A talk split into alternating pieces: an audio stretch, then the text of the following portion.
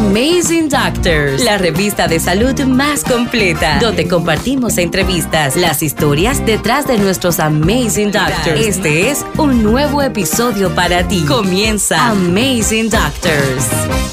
Buenas noches a la audiencia de Amazing Doctors. Otra vez más y aquí estamos. Hoy traemos una doctora que me llena de mucho orgullo poder trabajar su marca, eh, colaborar con ella para...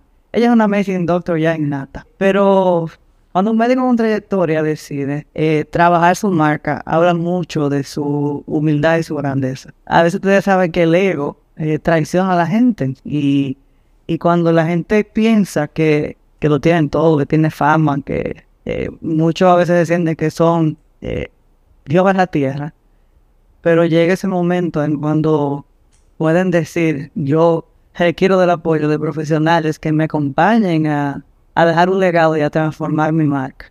Ya muchos, muchos, muchos son los que se han sumado a, querer transformar su marca y, para mí de verdad que es un placer, es un honor el poder trabajar de la mano de, de grandes médicos a los cuales nosotros hemos llamado Amazing Doctor. Esta doctora que tenemos hoy es cardióloga, internista, intensivista y tiene una especialidad en ECMO que lo entendí en estos días, algo reciente, donde tiene que ver con los pulmones y el corazón. Y ella tiene el don de, pues, salvar la vida de mucha gente, porque de los órganos que tenemos nosotros, ella es especialista, y, es especialista del corazón. Que como dicen muchos, es como comparándolo con un carro, pues es el motor. El motor eh, que mueve nuestro cuerpo, lo que transforma la sangre, lo que la entra por una arteria, la saca por otra. Y cuando ese corazón, si tú dices que se paró, o que está dando problemas, o que no quiere funcionar de manera adecuada, pues hay que entrar en manos de profesionales como la doctora que tenemos hoy. Buenas noches. Preséntate a la audiencia que te, quiere conocer de Amazing Doctor. Bueno, pues para los que no me conocen, mi nombre es Sara Marte, belleza de Dios en parte de las redes sociales. Soy cardióloga, eh, trabajo en la Clínica Unión Médica del Norte. Bueno, pues no se diga más, vamos a empezar hoy con este Amazing Doctor. ¿Qué promete? Hay tantos los fans tuyos de Cacata, tanto ya tú sabes, bienvenido a, mi amiga Karina, Ana Carolina, a Julio. Hay mucha gente tuya ahí. Aventura, saludos. Ay, yo tengo mis fans. Ah, viste. Sara, mira, mira, mira, está Richa ahí mandando fuego. Son los fans tuyos. Sara, vamos a, a, hablar de ti, vamos a conocer la trayectoria, quién tú eres, dónde tú eres. Entonces puedes escribirme de dónde tú eres, dónde tú naciste, dónde tú te criaste. Bueno, pues yo nací en Las Palomas. Yo siempre orgullosamente de ser, como nos dicen a lo que nacimos allá, palomero. Es una comunidad que pertenece a Licey al Medio, que es un municipio de Santiago. Yo siempre a todo el que me pregunta, tengo un compañero de residencia que decía, usted no vive en Santiago, usted vive en un parqueo de Santiago, porque yo vivo en Orgullosamente digo que vivo en la capital del municipio de Licey al medio. En, la, capital. Ahí me crié. Excelente. ¿Y cuándo, Sara, a qué edad tú descubriste tu pasión? Porque tú querías ser médico, porque uno de pequeño juega y dice, yo quiero ser ingeniero, yo quiero ser arquitecto, yo quiero ser médico. ¿Tú, de dónde viene ese deseo de querer ser médico? Bueno, mmm, yo pasé por varias carreras, ¿verdad?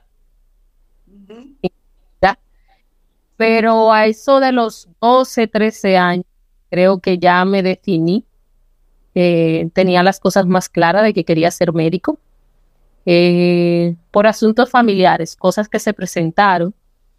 Y, y, ahí sí me di cuenta que tenía, que tenía esto de vocación. Aparte de eso, quizás influenciaba mucho por, por uno de mis tíos materno, eh, que realmente es como nuestro pilar de familia, nuestro orgullo, el doctor Plutarco Arias.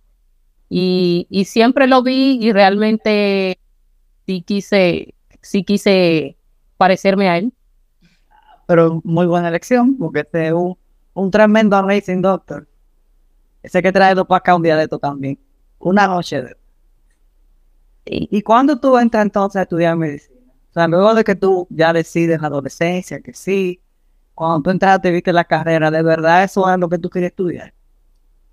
Definitivamente sí. Si me preguntan a veces, ¿te arrepientes de estudiar medicina? No me arrepiento.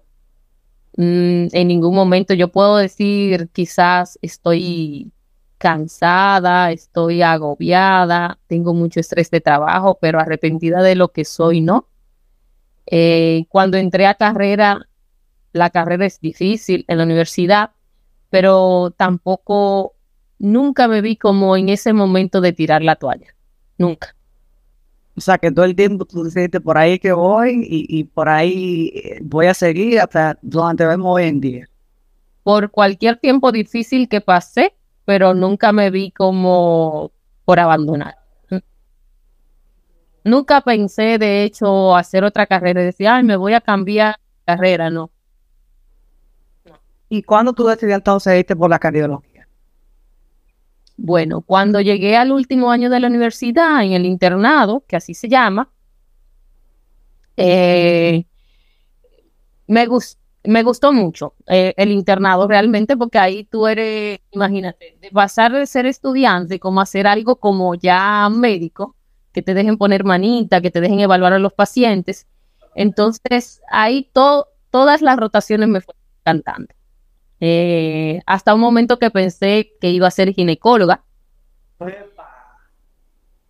Sí, fue mi primera rotación del internado. Me gustó mucho porque, imagínate, fue en el primer lugar donde empecé como a, hacer práctica. A practicar y a ver qué está de verdad. Claro, y entonces es bonito cuando tú ayudas a traer un niño al mundo y entonces tú hacías parto, tú eras ayudante de cesárea, ya tú te sentías útil realmente y te sentías, estabas ejerciendo ya tu profesión. Pero ya cuando terminé tu internado, sí me gustó mucho la medicina interna y dentro de la medicina interna porque me gustaba la cardiología. Entonces, sí me decidí desde ese momento, al finalizar ya la residencia, la, mm, carrera de medicina, que iba a ser cardióloga. Ok, entonces tú, tienes una vida, y lo sé porque trabajamos de la mano, y si yo te escribo en la mañana, tú me contestas a las 7 de la noche, a las 6 de la tarde, porque un día, un día cargadito. Entonces, Muy ¿qué, Estoy acabando de llegar, me lavé la cara. Y te pusiste a picar al agua. ¿Qué hace estar a Marte, no la doctora, sino ya el ser humano, para recargar energía, para desconectarse, para descansar? ¿Qué tú haces en tu tiempo libre? Bueno, todo el que me conoce y está muy cerca de mí dirá, si empiezo a decir que hago algo, me van a decir, eso es mentira. Lo poco que hago es hacer quizás una hora de ejercicio al día. Trato de hacerla en cualquier hora del día, ya sea o muy temprano en la mañana o al del día. Eh, siempre estoy involucrada con los pacientes.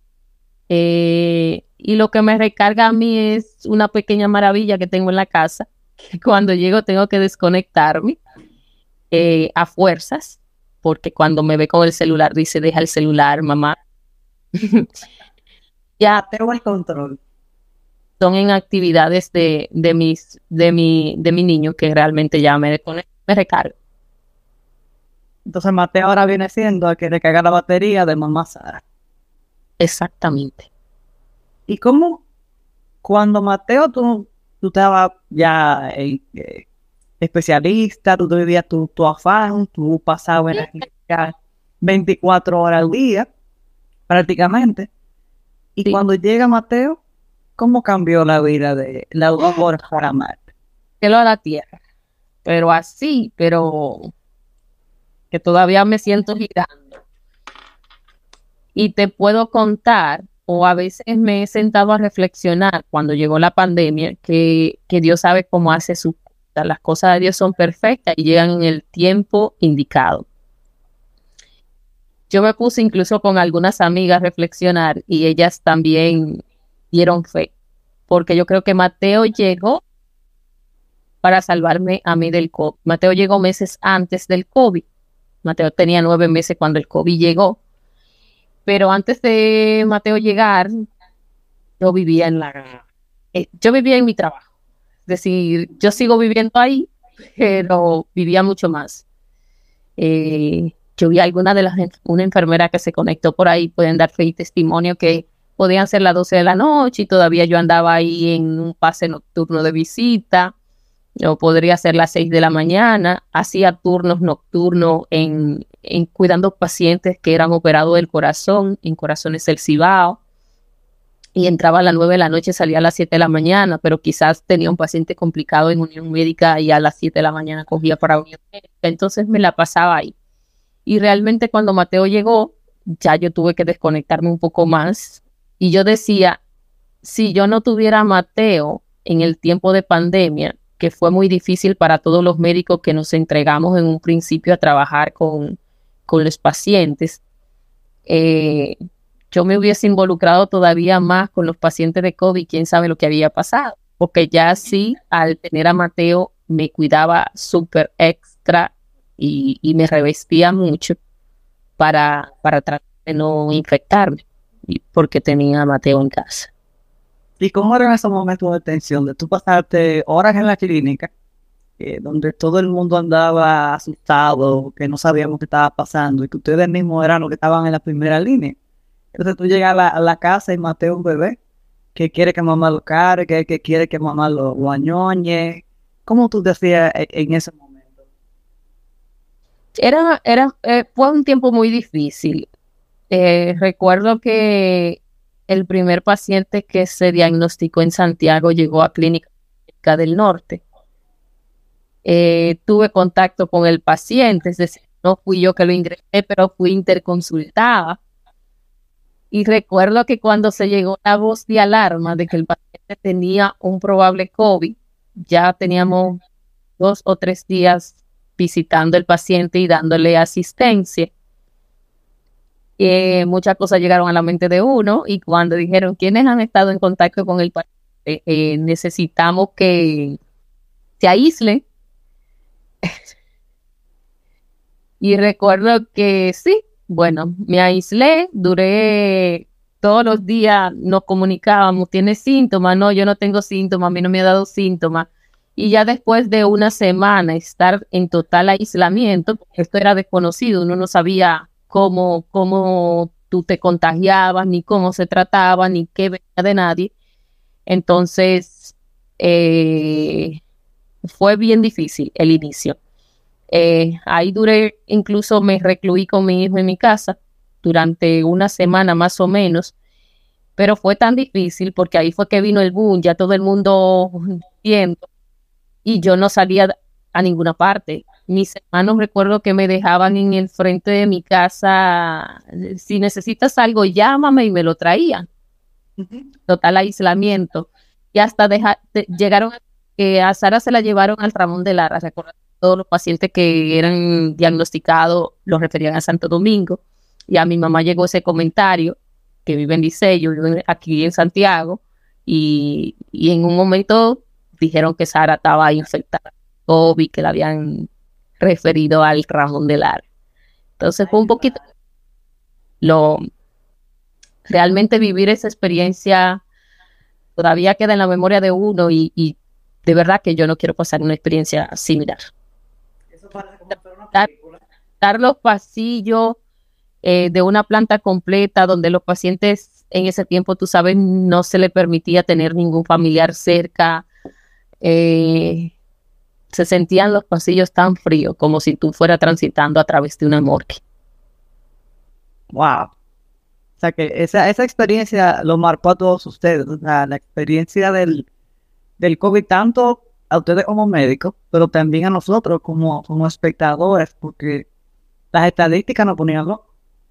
Todos los días era muerte, y no lo único que tú buscabas era todos los días qué está pasando, y cuántos muertos van cuántos contagiados, la ciudad que más tiene, la que está más infectada, que hay que cerrarla.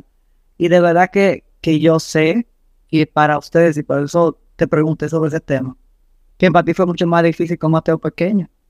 O sea, después que te dijeron, sí, tú puedes salir, Antes de que tú salías al campo de batalla y volvías a tu casa cuando estaba el bebé. Sí, luego de eso, ya cuando todo el mundo se, todos los médicos nos integramos a trabajar, evidentemente no eran neumólogos, infectólogos, en todos los médicos tuvimos que trabajar con COVID, los cardiólogos en un principio porque había mucha interacción de los medicamentos y, que traían consecuencias cardiovasculares, entonces éramos muy resultados. Pero recuerdo que yo llegaba a mi casa por la escalera de emergencia, subía por ahí, me vestía en el pasillo, para bañarme y luego poder contacto conmigo. Qué difícil.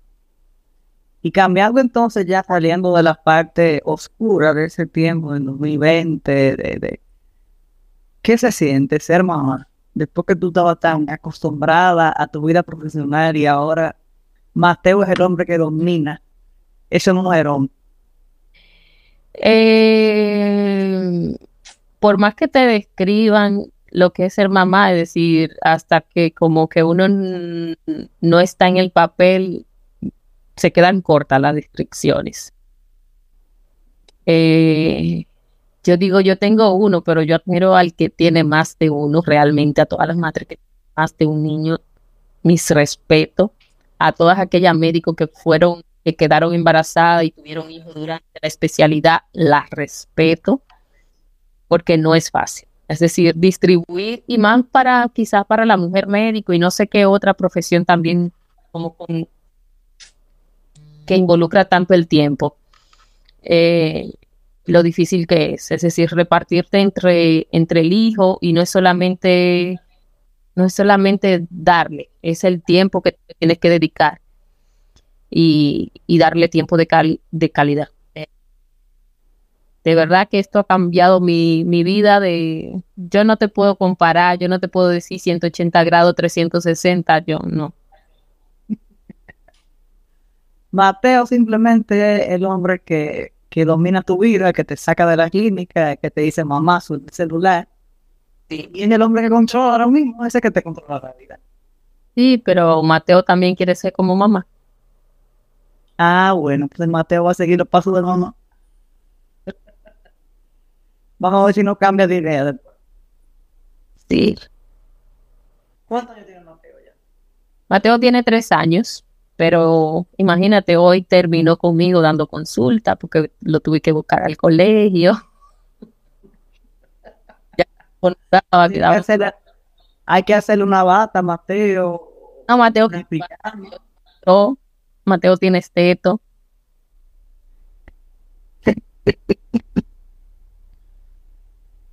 la señal da, un poquito como, como tú estás, Sara, está como, tú te quedas como a veces como frisada.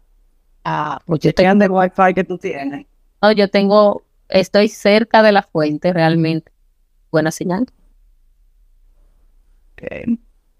Te voy a avisar si se vuelve a cortar un chip. Sari, cuéntame de, de cuando tú tomaste la decisión. Después de cuántos años de carrera tú tomaste la decisión de tú acercarte a Cacata, a tú realizar el branding, ya tú, una doctora con su nombre, con una trayectoria súper famosa, donde todo el mundo dice, Sara no, tú estás la mejor hermano del mundo. ¿Qué te hace a ti tomar esa decisión después que tú tienes toda la fama de decir, yo necesito crear mi branding? ¿Cuántos años después? Mira, 12 años después de estar eh, ya ejerciendo como cardiólogo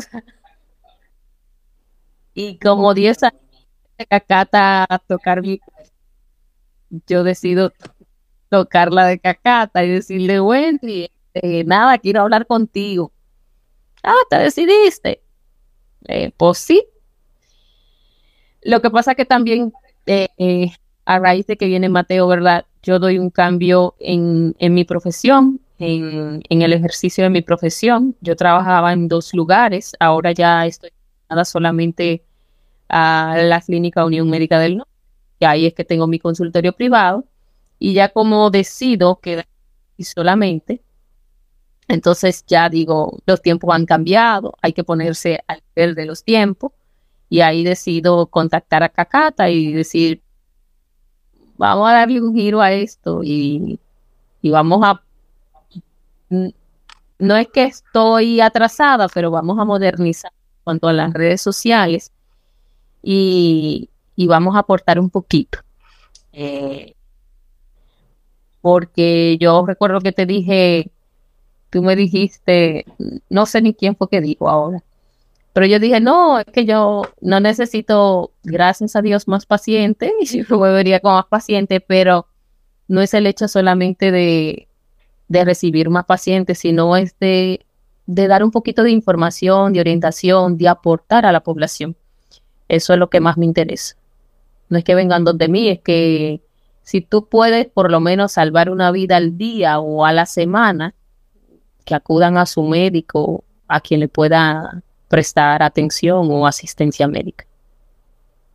No, y que, y que no solamente la gente, eso, por eso te lo pregunté, porque la gente está equivocada y piensa que solamente los médicos jóvenes, los médicos que están empezando son los que te tienen que dar a conocer. Y si tú te das cuenta que acá no solamente tú tienes redes tú definís una marca, tú tienes eh, un branding que ahora mismo te precede y que donde quiera que la doctora Sara te deje una receta, manda una indicación, eh, prepara un paciente para cirugía, eh, la marca camina independientemente de ti, o sea, independientemente de que tú físicamente no estés. Y eso es lo que hace el branding. Ya tú tenías un branding hecho, digamos que a nivel de reputación, pero a nivel de, imagen eh, tuya, con, con, esos elementos que, desarrollamos, que creamos con muchísimo, que te representan hoy en día y que te representan a la perfección. Así es. ¿Y cómo ha sido la, la, aceptación de la gente que, que, te está viendo ahora, que ve que tú has decidido salir y del closet, de, estar en anonimato y pasar alante de la cámara, dar un tip en un video, aparecer con una recomendación. Eh, ¿Qué te ha dicho la gente? No, muy buena. Muy buena, muy buena, muy buena. Es decir, a veces me dice, ay, me sorprendí al inicio. Wow, sí, qué bueno. Que, ya tienes una, una página y cada día se me acerca gente diciendo que la recomendación, ay, me gustó la publicación de tal y tal cosa, y gente de diferentes ámbitos, es decir, no solamente del área de la medicina, se han acercado y a las orientaciones, es decir, he tenido una buena aceptación, hemos tenido una buena aceptación. Sí, porque esto es un trabajo 50 y 50, 50 la que hace cascate y 50 lo que la doctora hace, o sea que que la gente a veces piensa que sí, que nos vamos a manejar las redes y yo voy a desentender. Eso no, no debe ser así. Porque al final, quien es la doctora eres tú, quien conoce el, servicio, quien conoce la enfermedad, el diagnóstico, todo eres tú. Entonces nosotros simplemente somos guías que nos llevamos y que le damos la parte, digamos que digerible para que la gente pueda eh, entenderlo que la gente pueda asimilarlo, que la gente pueda identificarse con eso que tú estás diciendo. Y no tienen obligatoriamente, como tú dices, no es para que vayan de ti, porque el paciente tú estás llena. Pero sí tú vas dejando un legado como, marca, como ser humano y como la doctora Sara Marte. Así es. Tú estás frisada hace rato. ¿Tú me estás viendo a mí frisada por casualidad? No, no, para nada tú estás frisada y nada más la cosita ahí, tú no tienes mueca, está bien, o sea que quedaste bien. no te quedaste frisada hablando. O no sé qué pasa, Wendy, de verdad. Ahí entró otra vez, ya entró ahí. Sara, ¿y, qué tan, tan fácil o qué tan difícil ha sido para ti ese salto de, de tú decir, sí, yo voy, yo voy a salir, yo voy a aparecer y yo me voy a exponer. ¿Qué, qué, qué tan difícil? Sí, tan difícil fue, porque tú sabes ustedes lo que son el médico. No, no ha sido difícil. A veces la falta de tiempo que uno tiene o, o la manera de distribuir el tiempo, pero realmente no es difícil. Muchas veces, tú sabes, nosotros somos médicos, pero muchos de nosotros también nos exponemos porque somos docentes, damos conferencias y entonces no tenemos, nos resulta un poquito al inicio, pero, pero estamos acostumbrados, es decir, no nos da miedo tanto la cámara. Sí, pero eso de que tú una conferencia, tú tengas un lugar cerrado con 100, 500, 1000 personas, pero en tu exponerte y saber que te vas a ver, o que tú te expones quizás nosotros que te vamos a ver, somos en el equipo cuatro o cinco personas que estamos detrás de cámara, ¿cómo te hace sentir a ti todo eso? Porque tú sabes que eso va a llamar la atención, que la gente te va a llamar, que la gente te va a preguntar. Sí, pero a mí lo que más es, es, como te dije en un principio, a mí lo que más me interesa es llegar al paciente, darle una información, orientarlo. Y, y sí, cada vez que siento que un paciente se ha impactado o que ha dicho, mira, hay algo que publicaste que realmente me ayudó o, o mi papá o algún familiar sentía tal cosa por tu publicación, yo me di cuenta y lo llevé al, al doctor. Ese, eso me llena de satisfacción. Eso me da a poder llegar. ¿Perdón? Esa es parte del trabajo que, que nosotros queremos que ustedes los médicos hagan. Y realmente es como, como el legado que deberíamos de dejar. Sí, y es como, como le decía yo a, a, a la doctora Lockwood cuando iniciamos esto hace 10 años. Que eso no era para traer más pacientes, porque también ya estaba llena de pacientes desde siempre. Sí, fue, fue loco, fue donde mí. Sí, yo digo, esto no es de paciente, esto no es para tener más pacientes. Esto es para poder dejar algo que, que Dios le ha dado a ustedes un don. Claro, lo estudiaron, pero también tienen un don.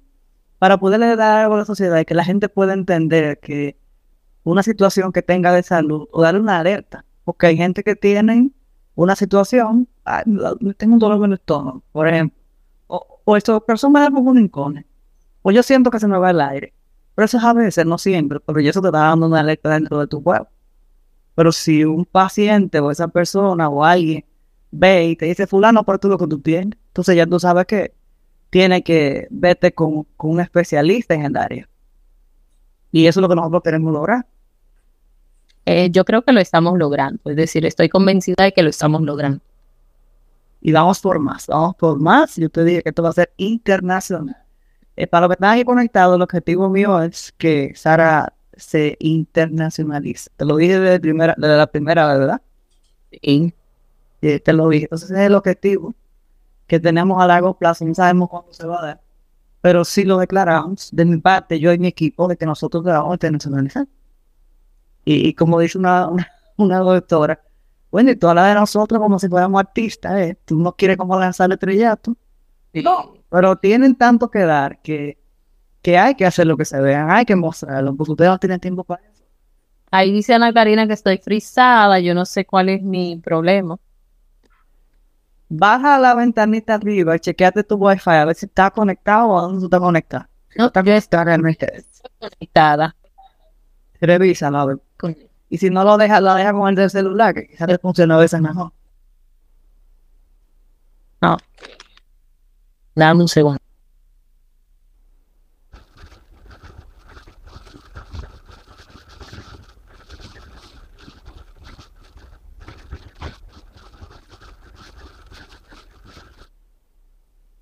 Sí, Celina, estamos viendo a ver si, si, si logra que, que la doctora pueda. Ahora entró, pero tú entraste ahora de la otra cuenta, Sara. Sí. Sí, salió la doctora. Tienes que tratar de, de volverte a conectar desde la cuenta, pero revisa primero el internet a ver si es el internet que, que está dando problemas. Si deja el, el, el internet directo del, del, del dispositivo, un nuevo Wi-Fi. Señores, cuéntame qué le ha parecido a este Amazing Doctor del día de hoy que estás conectado. Aquí andamos. Yo creo que están mucho mejor ahí.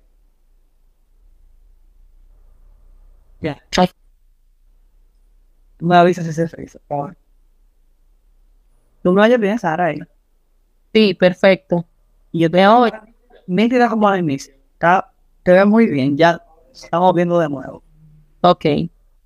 Entonces yo te decía, Sara, que, que el objetivo de nosotros es internacionalizarte, porque el talento que tú tienes y el don que Dios te dio no se puede quedar en esta islita. Hay que llevarlo más allá. Sí. Sí, eso hay que llevarlo más allá. Cuenten si lo están viendo ahora, si dice aquí, Perla Castillo, ahí dice excelente. Mi amigo Edwin Tejada se conectó. Ah, vino tu fan aquí. Mucha gente la que está conectando. Perfecto. Sara, ¿y cuál, cuál ha sido tu experiencia de tú trabajar después de tu lado camino recorrido con nosotros como, como equipo, con Cacata, no con Wendy, o sea, con el equipo completo? No, ha sido muy bueno. Realmente eh, eh, me han sorprendido. Es decir, mis expectativas se han llenado. Este, cada vez que, que se que sale una publicación al año, tú sabes que tú dijiste que de voz al equipo. Realmente estoy totalmente satisfecho. Eh, el trabajo no se bueno. Hay un equipo detrás. No, a los muchachos que conforman Cacata, dígale que la doctora Sara Marte está agradecida y está satisfecha con lo que hasta ahora hemos las publicaciones muy bien logradas y muy bien proyectadas. Realmente ha sido muy buena. No, acá está ahí eh, adelante, ¿sabes? Tratamos todos los días de innovar y, de Creo que... intensa. Oye, se nota, si no le gustara no lo hiciera. ¿Quién dice? Ana Karina Castillo. Ah, es que te conoce sabe. Bueno, para nosotros sí sabemos que, que el perfil de cliente se conoce desde que llega. O sea, uno sabe qué tipo de cliente y, y tú tengo que decirlo públicamente, era una gente que está atenta, hasta la coma, eh, que revisa ese contenido, que, que dice, Wendy, mira, esto está así, así se escribe así, y no da clases de español. Es lo mejor. Yo le digo, señora, me encanta Sara, señora, mire, aprenda. Y yo te lo escribo una pizarra, le mando un mensaje. Ay, vamos a meterle el error, porque no que, yo, es que yo soy hija de una profesora de español, y entonces tengo que hacer honor a eso. Claro. Pues, entonces, eso es lo que yo digo a los muchachos. Me están dando clases y me gusta. Mis hijos de Car Union están ahí también. Ah, y siguen llegando los fans de Sara. Siguen llegando. Gracias, Gerardo Jiménez. tratando siempre de dar lo mejor a, mis clientes y, y, es lo grande que después que ellos hacen clientes se convierten en familia. Ya uno quiere que las cosas se hagan bien porque sí o sí o sí. Y, y yo sé que yo te lo digo mucho. O sea, que yo te he llevado ahí, que te digo, tienes que hacerlo, tienes que hacerlo, ¿sabes? ¿Sabes cuándo es que lo sé? Ahora, ¿en qué, ¿en qué etapa vamos ahora de la aplicación del brand? Dilo tú. No, es que Wendy me involucra y le coge y le coge ahí, da y da, y ya tú tienes que soltar. Eh, estamos rediseñando el consultorio. Sí. Etapa vamos. Sí, vamos ya casi finalizando esa etapa de la mano de, un equipo muy, muy chulo. Este es un trabajo que no solamente lo hacemos nosotros, yo solamente dirijo, ya esa es mía. Pero como le digo, me involucro tanto porque quiero que lo que se hace hasta el final quede, quede bien, porque todo va en conjunto y todo habla de lo que estamos haciendo. Entonces, ¿de qué sirve que tengo muy bonito en papeles, en, en imagen, en redes sociales, y cuando lleguemos a consultor digan, esto no se parece lo que yo estoy viendo? Porque proyecta la marca. ¿Y qué consejos ahora tú le darías a la gente que está empezando ahora a, estudiar medicina, o no solamente estudiar medicina, a iniciar cualquier proyecto? Tú que ya tienes una larga trayectoria dedicada a lo que tú haces. Bueno, a la gente que quiere empezar o, o que se va a poner a una a una carrera realmente es estar claro qué es lo que quiere no entrar a ningún a, ninguna carrera porque te obliguen, porque es decir, aquí es que tú te vas a pasar el resto de tu vida si tú haces es a lo que te vas a dedicar. Eh, por eso le digo al que va a estudiar medicina, no porque papá me lo pidió o porque yo quiero llegar, la carrera de medicina es muy bonita, pero no es fácil. Eh, realmente ejercer medicina, si no te gusta, es como un castigo.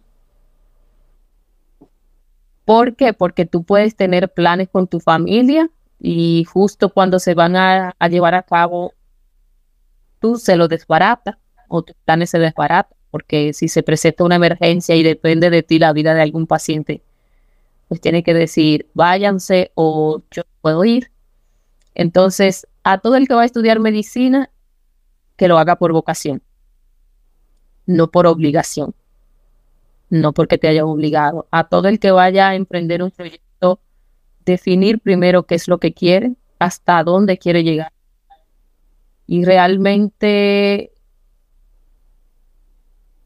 lo que es bueno nunca se consigue tan fácil. Eh, todo cuesta. Y yo creo que lo que tú fácil consigues, fácil se va. Porque si a ti te lo ponen en la mano, tú no le das el valor que tiene. A mí me ha costado mucho recorrer el camino eh, que he recorrido. A mí me costó mucho llegar a donde estoy. Eh, los años de residencia, que es donde uno se especializa, no son fáciles. Siempre se lo digo a los, a los residentes. Yo le digo, no son fáciles, pero yo te puedo decir que en mi preparación fueron los mejores años de mi carrera, es decir, tres años de medicina interna, tres años de cardiología, uno en México haciendo postquirúrgico, después viajar a Colombia, hacer entrenamiento. No ha sido fácil, no ha sido fácil y a veces en las residencias se reciben maltratos, pero yo lo que digo, eso tiene una fecha de vencimiento, eso no es para siempre. Bueno, eso no es, eso no es para siempre. Eh, disfruten los años de residencia a todo el que está en una residencia y que está ahora viéndome, eh, porque después tú lo vas a llorar. Eh, pero lo que tú consigues con muchos sacrificios es lo que tú valoras. Es decir, si yo hubiese ido y no paso tras noche, no recibo castigo que me dejen quizás hasta muchas veces injustamente cumpliendo horas de trabajo, mm, quizás yo no le daría tanto el valor que tiene ahora. Yo saboreo cada uno de mis días, lo veo como un éxito. Cada vez que puedo ofrecer a, un, a una persona salir de una situación de salud, devolverle su salud o ayudar a, devolverle su salud, eso, eso vale mucho la pena. Eso no tiene precio. No. ¿Y cuál es la parte más difícil de tu carrera? La parte más difícil de la carrera y de la especialidad en que yo estoy es no es el hecho de ver morir a un paciente, porque hay pacientes que dependiendo hasta la edad, no es que tú dices, pero todos vamos a morir, eso es ley de vida. Pero tú ver una persona joven con un diagnóstico comprometedor, que con un pronóstico feo, es decir, con un pronóstico por ejemplo, te voy a poner una paciente que, actualmente está ingresada, 23 años, con una miocardiopatía congénita, es decir, con un corazón enfermo desde que nació. Ha llegado a 23 años, pero a medida que van pasando los años, ya eso se va empeorando, esa situación. Ella pudo llegar hasta ahí, pero ahora está en una falla cardíaca prácticamente refractaria, es decir, no responde ni siquiera a los medicamentos que tenemos. Es una paciente que, por así decirlo, sería una candidata a, un trasplante de corazón, pero que los recursos, y aquí en el país no se hace, los recursos del paciente tampoco se lo permite.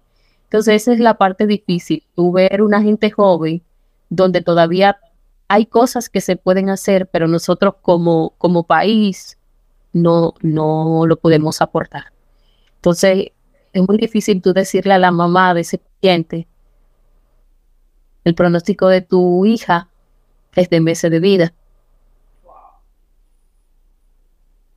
Aún nosotros como médicos podamos sacarla de este y dejarla con un tratamiento, por más que sea ya, ya el pronóstico es muy malo y realmente ni siquiera un año de vida le queda. Entonces, esa es la parte difícil. Y, y no es ella, eh, te llegan muchos pacientes así, jóvenes, que queda muy poco, muy pocas cosas que hacer, pero lo poco que queda por hacer aquí no lo podemos hacer, ni como país, porque no se hace, y a veces por los recursos del paciente tampoco ellos pueden avanzar y emigrar.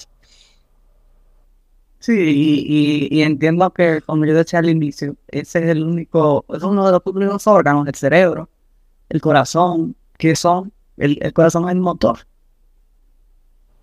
Y, y quizá la gente tiene problemas en los pulmones, pero tú le pones un traje de oxígeno que anda como el por abajo y, te aguanta. El corazón, por ejemplo, está más capaz que si falla, pero cuando viene con esas fallas cardíacas, que hemos aprendido mucho de lo que estamos trabajando contigo, y que todo es una falla cardíaca, todo es una falla cardíaca, bueno, pues eh, hasta cualquiera que no tiene una falla cardíaca, ¿quién más la puede tener? O sea, esto es algo que que a cualquiera le puede pasar. No todos estamos exentos de que se pueda suceder. Pero como tú dices, cuando llegan a esos casos así, eh, yo me pongo en tus zapatos y el de corazoncito me hizo, yo digo que a mí se me truje el corazón cuando yo me, me hace como así. Y siento que, que debe ser muy difícil para ti como médico. La gente dice, los médicos tienen el corazón duro. ¿Qué tan cierto es eso? Que los médicos tienen el corazón duro. No, uno no tiene el corazón para nada duro. Y y de hecho, hay muchas cosas quizás que no se revelan o, muchas veces que uno la guarda. Eh, muchos de nosotros hemos padecido de depresiones, quizás por el tipo de trabajo. Cuando uno empieza a ejercer ya como profesional especializado, todavía la situación es más difícil porque uno no está acostumbrado a, ser como el responsable de dar tantas malas noticias que muchas veces te toca dar, porque no es por mal manejo, es decir, a veces el paciente te llega ya tardíamente, donde tú no tienes nada que hacer, pero tú vas aprendiendo sobre la marcha. Eh, pero muchas veces nosotros no dejamos al paciente, es decir, los pacientes que yo tengo ingresados, yo me lo traigo a mi casa, porque yo no sé cuándo me van a llamar y me va a decir que uno de ellos se descompensó y yo tengo que correr a darle asistencia. Entonces, hay muchas veces que es como la ley de la serie. los pacientes que tú ves un día, todos con, con diagnósticos muy complejos, con pronósticos muy malos, y tú dices, Dios mío, y tú te vas cargada de esa energía, de esa cantidad de pacientes que tuviste, y hay muchos casos que se afectan, como yo, como, el paciente que te comenté, el paciente joven que está ingresado, que tiene un mal pronóstico. Y tú te pones en el lugar que yo tengo un primo, un hijo, que si yo soy mamá y si a mí, y si mi, y si mi niño tiene un problema de salud así, muchos de nosotros los médicos hemos sufrido depresión. Yo he sufrido de depresión por asunto de esa carga de sus pacientes. Yo recuerdo que hablando con uno de mis psiquiatras me dijo un día, es que tú estás como una esponja y todavía hace años ya de eso, tú no has aprendido a manejar y a dejar tu trabajo y que cuando tú pases la puerta de tu casa, ya tú estás en tu casa, tú no estás en la clínica. Tú te llevas todo ese sentimiento de los familiares y del paciente. Y en forma muy jocosa me dijo, tú vas a hacer una tarea. Cuando te toquen pacientes muy así, que tú te sientas que te han drenado en una de las consultas, tú no puedes pasar el siguiente paciente tan rápido. Tú vas y te descargas en el baño. Yo lo encontré de manera muy jocosa. Pero, pero hay momentos que de verdad tú tienes que ponerte en contacto con la naturaleza como para cambiar la energía. Nosotros, nosotros no tenemos el corazón, eh, yo creo que a veces a uno lo ven por la calle y hasta el carácter de uno confunde a las personas. Y dicen, ella es muy fuerte, pero tú no sabes lo que uno está pasando por dentro. Realmente lo que pasa, puedo presentarme donde la mamá de la paciente que yo tengo llorando. Y ahí Yo no, yo, yo tengo que dar fuerza al familiar y tengo que darle fuerza y ponerme y ponerle positividad al paciente. Sí, que te veas como la que está resolviendo el problema y la que tiene la, la, la, la forma de que eso eh, mejore y de que deje de suceder. Pero sí, a veces la gente busca sin saber, sin, sin ni siquiera sospechar de la cara que tiene cada uno. Y como yo digo, no se puede estar todo el tiempo contento porque tampoco se puede estar todo el tiempo triste. Eso no se sostiene. Pero ustedes de verdad que sí, que tienen una, una carga difícil, porque yo trabajo en marketing, y tú lo sabes. Una reunión conmigo te puede tomar dos horas, pero son dos horas viendo tu situación, para yo poder apoyarte a mejorarla. Y yo me dreno. O sea, yo estoy aquí en la Amazing Doctor de hoy. Pero el agotamiento que yo tengo esta semana, ya yo hoy pensaba que era sábado, de como yo estoy. Pero por la cantidad de, de, de reuniones que tú tienes que hacer. Y yo tengo una técnica, o sea, yo me paro de la silla, a veces no me acuerdo ni me da tiempo porque que no me lo pase, déjame pasar el baño. Para yo poder entonces entrar al baño, a veces me lavo la cara y vuelvo otra vez, ok, descargué, salí de ese, pa- de ese, de ese cliente y vamos a entrar con el próximo. Entonces, imagínate si esos son negocios, marcas, ¿qué será con, con, con seres humanos? No, sabes que hay, que hay un dolor de verdad, que hay una molestia, que están padeciendo de un problema y que tú no tienes manera de ayudarlos si no es, si tú no sabes cómo hacerlo. Mira, no, y a veces el paciente va donde ti con una sensación de, de dolor de pecho y realmente es una pena que tiene. Y lo que necesita el paciente es que tú, eh, tu momento de consulta, te dedique a escuchar el problema, el problema emocional que tiene, que le ha hecho somatizar con un dolor de pecho. Y a veces hay que entender también que esa sensación de pena de esa sensación de estrés también te puede llevar a una, a una enfermedad cardiovascular, como, como lo que se llama y se conoce como síndrome de corazón roto. Muchas veces por estrés, es una, eh, es una condición de estrés que te lleva al síndrome de corazón roto. y que es una pena muy grande, un dolor muy grande. Por eso que la gente cuando, cuando está triste o cuando tiene mal de amor, la gente dice, tengo un dolor ahí, como que me duele el corazón. Y no sé si el corazón duele, y eso lo dirá tú, pero eh, eso es muy común en la gente que, y sobre todo los adolescentes, la gente que, que es muy joven, cuando tienen una pérdida amorosa, le duele el pecho. Yo No sé cuánta gente te llega a ti por emergencia cuando duele el pecho, duele el pecho, me duele un infarto. Una de las principales eh, causas de visitas a la emergencia es el dolor torácico. El dolor torácico es la principal causa de visita a la emergencia. Y por eso uno tiene que saber muy bien, como la cápsula que pusimos, eh, cuáles son las características de un dolor de pecho de origen cardíaco, de origen de que una arteria se te ha tapado. Porque hay muchas causas de dolor de pecho. Una pena, sí, una tristeza. Puede ser. Sí. Una pérdida, incluso también una muerte por un familiar cercano o algo así también. Y el estrés causa dolor torácico. Todo, todo lo que involucre, lo que involucre la pena, las emociones, pues se refleja siempre en el pecho. Esta conversación ha estado buenísima, porque yo no quiero que se nos caiga. Ya nosotros nos quedan aquí, creo que cinco minutos para concluir. Y yo de verdad te quiero agradecer por tu tiempo, porque yo sé que tú llegaste a la casa ahorita, que tú estabas hoy con pacientes complicados, ya dijiste ese que tienes ahí, que posiblemente tengas que volver para la clínica, así cuidando tu- tus pacientes. Y yo agradezco que tú hayas sacado ese tiempo el día de hoy. Aún lo estoy subiendo, yo creo que esto va a tener que ser a las 10 de la noche, las 11 de la noche, para poder hacerlo que ustedes, por lo menos de tiempo, cenar, bañarse, pero ninguno. Otro gran todos episodio, llegan de la clínica, estoy llegando Te invitamos a que vuelvas a disfrutar yo te de agradezco de todo corazón que te hayas darte la oportunidad de, de hablarnos, de decirnos la cara detrás de, la tremenda cardióloga que tú eres. y el por qué tú eres parte del team de, los Amazing Doctors de Cacá. Así que desde aquí un abrazo grandote. Gracias, muy feliz y complacida. Gracias al equipo de Cacata por, por, la aceptación, por el apoyo, por el recibimiento eh, y por toda la entrega que han tenido. ¿Verdad que sí? No, y gracias a ti por, por cooperar, por entender que esto es un trabajo en común y que una parte muy importante es que tú estés de acuerdo y que, y que tú eh, nos apoyes con todas las locuras que se nos ocurren para poder proyectar y que la gente te conozca más. no conozcan a Sara, la conozcan en el mundo entero porque vamos para América Latina, primero para el mundo. Así que nada, Sara, te mando un abrazo y nos mantenemos en contacto. Bye. Ay, gracias.